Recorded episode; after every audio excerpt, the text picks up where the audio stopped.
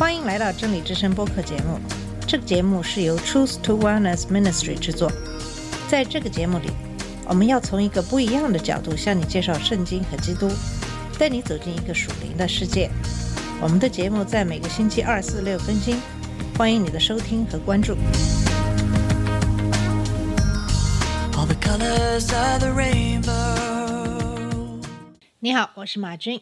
从上期节目我们开始了新一季的学习，我想在这一季节里，主要给大家介绍一下四本福音书。在上期节目，先给大家介绍的是马太福音的陈述背景。在今天节目，我们继续给大家介绍其余的福音书的陈述背景。马太福音、马可福音和路加福音这三本福音书称为对观福音或共观福音或同观福音。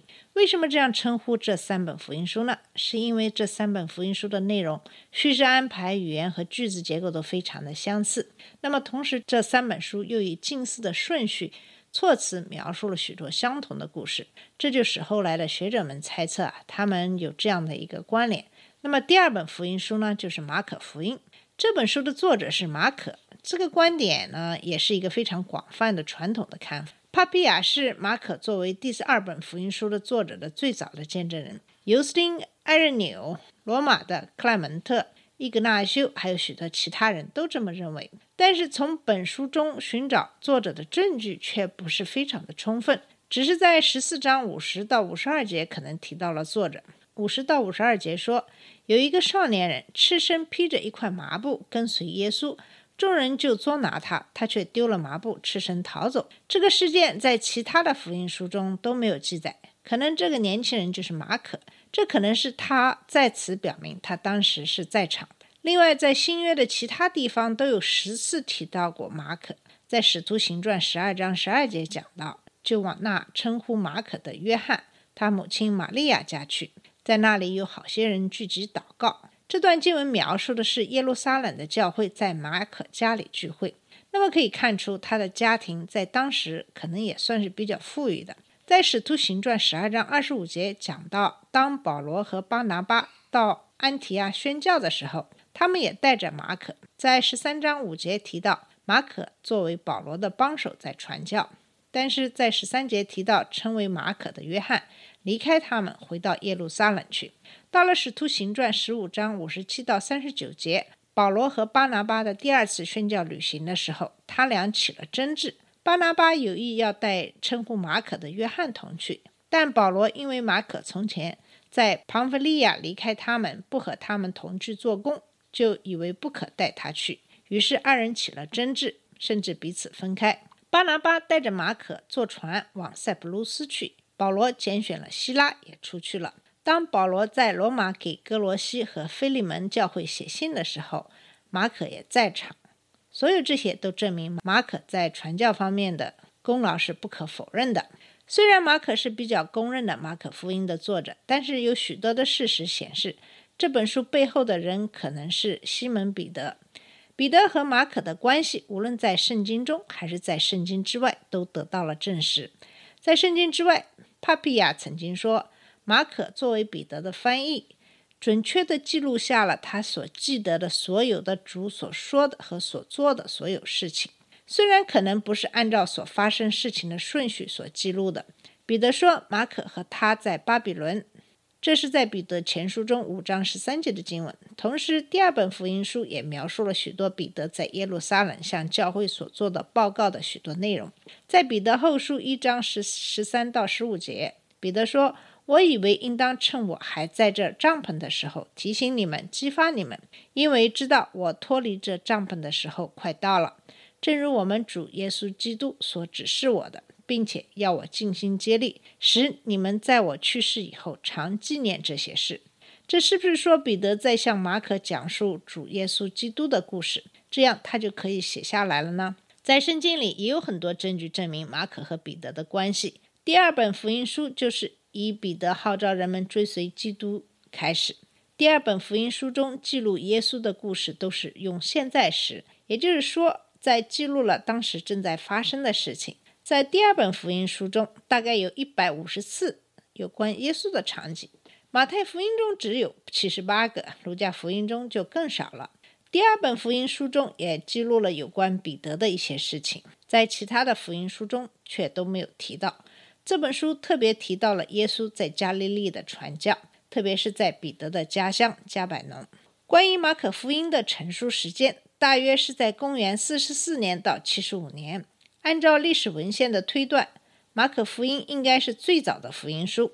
在近代的学者中有一种趋势，认为新约的成书时间应该比原来的观点要早一些。部分的原因是因为在公元七十年耶路撒冷的毁灭。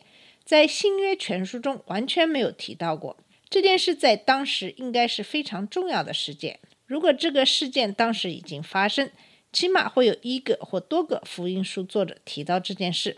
在谈到马可福音的陈述时间的时候，伊格纳修曾说，马太在希伯来中用他们的方言写了福音书，彼得和保罗在罗马传教，积极建造教会的基础。在他们都去世后，马可作为彼得的门徒，也给我们留下了彼得传教的记录。如果这是伊格纳修真正想说的，那就是说马可福音不可能在彼得去世之前写成。根据尤西比乌斯的说法，马可根据彼得在罗马的关于耶稣生平的传教，写成了福音书，同时也得到了彼得的认可。马可的福音书在彼得在世的时候，就在小范围内私下传播。然后，马可在彼得去世之后发表了福音书。彼得去世是哪一年呢？传统说法，彼得是在罗马教皇尼禄的对于基督徒的迫害中去世的。尼禄对基督徒的迫害始于公元六十四年，许多人认为彼得大概在公元六十六年到六十七年间去世。在他去世之后，那么就有这样一个欲望，也就是记录彼得在世时和基督耶稣之间发生的事情。马可就是这样的一个非常合适的人选。不仅仅如此，圣灵也在感动他。在彼得后书一章二十一节中也提到，因为预言从来没有出于人意的，乃是被圣灵感动，说出神的话来。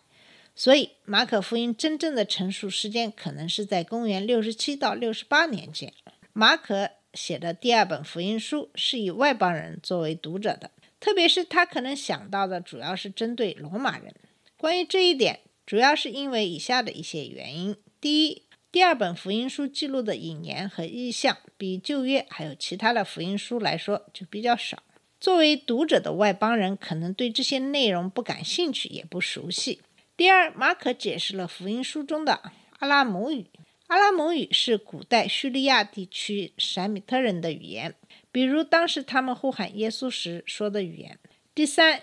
马可也解释了他提到的这些事情的地理位置，比如橄榄山的位置是在寺庙的对面。第四，马可福音从来没有提及犹太律法，有很多对于犹太人来说很重要的条目和律法，但马可从来没有提及。第五，马可解释了犹太人的风俗习惯，比如犹太人从来不会不洗手就吃饭这样的一些习惯，这些习惯对于犹太人来说是非常熟悉的。第六，马可把耶稣描绘成大能的人，一个靠行得胜的人。罗马人担心的是他所做的事的效应，而不是他的话语。耶稣的工作的有效性比他所说的更重要。马可福音是在哪里写成的呢？虽然在福音书中并没有直接的引言说明这本书的成书的地点，但是传统的看法是马可是在罗马写的这本书。书中有些证据可以说明这一点。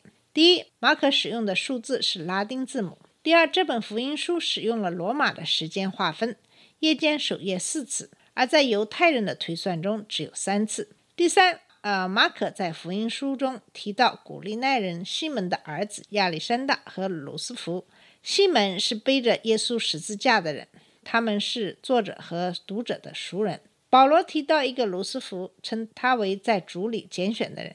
这两个卢斯福可能是同一个人。马可福音这本书成书的目的呢，不是非常的清楚。但是圣灵在马可的生命中所做的工作是非常显而易见的。当彼得去世以后，在罗马教会中有很强的愿望，希望彼得所教导的能够被记录下来。马可就自然成了最佳的人选，因为彼得在世时花了很多的时间来准备他做这件事。马可有几个非常突出的特点，首先。第二本福音书是行动的福音书，福音中的事件发展迅速，基本上每三节经文就有两节以“和”这个词开头，这是一种表示行动的词。这种表示行动的词在“直接”或“立即”这两个词中也可以看出来。其次，马可把耶稣描绘成主的仆人，之所以如此，是因为强调立即采取行动。因为作为一个仆人，一个人主要对他的服务感兴趣。耶稣的服饰在马可福音的关键经文中得到了强调，因为人子要来，也不是要被人服侍，而是要服侍人，并且要舍命为多人做赎价。这是马可福音十章四十五节的经文。那么第三，马可福音强调耶稣的神迹，这反映了主仆人的品格，因为作为仆人，他的神迹是很显然的。然而，只有两个神迹是第二本福音书中所独有的，就是七章三十一到三十七节中描述的聋哑人的医治，和八章二十二到二十六节中的博塞大的瞎子的医治。第四，马可强调生活中常见的、熟悉的场景，他比较关注诸如在船上捕鱼、动物、衣服、住房、硬币和时间划分等普通的事情。第五，马可福音充满了生动的细节。我们特别需要注意诸如主的容貌和首饰等细节。在喂饱五千人的故事中，只有马可的记载对情操给出了生动的描述。最后，关于马可福音这本书有一个未解之谜，就是关于马可福音在哪里结束的这一个呃争论。有的人认为，其实在马可福音十六章第八节就结束了，可能原来的经文丢失了，后人加了。九到二十节的经文，那不管怎样，关于这一点，我们估计永远都无法知道真正的答案了。好了，我们今天的节目就到这里。今天给大家介绍的是第二本福音书《马可福音》的一些历史背景。下期节目就继续给你介绍剩下的福音书的历史背景。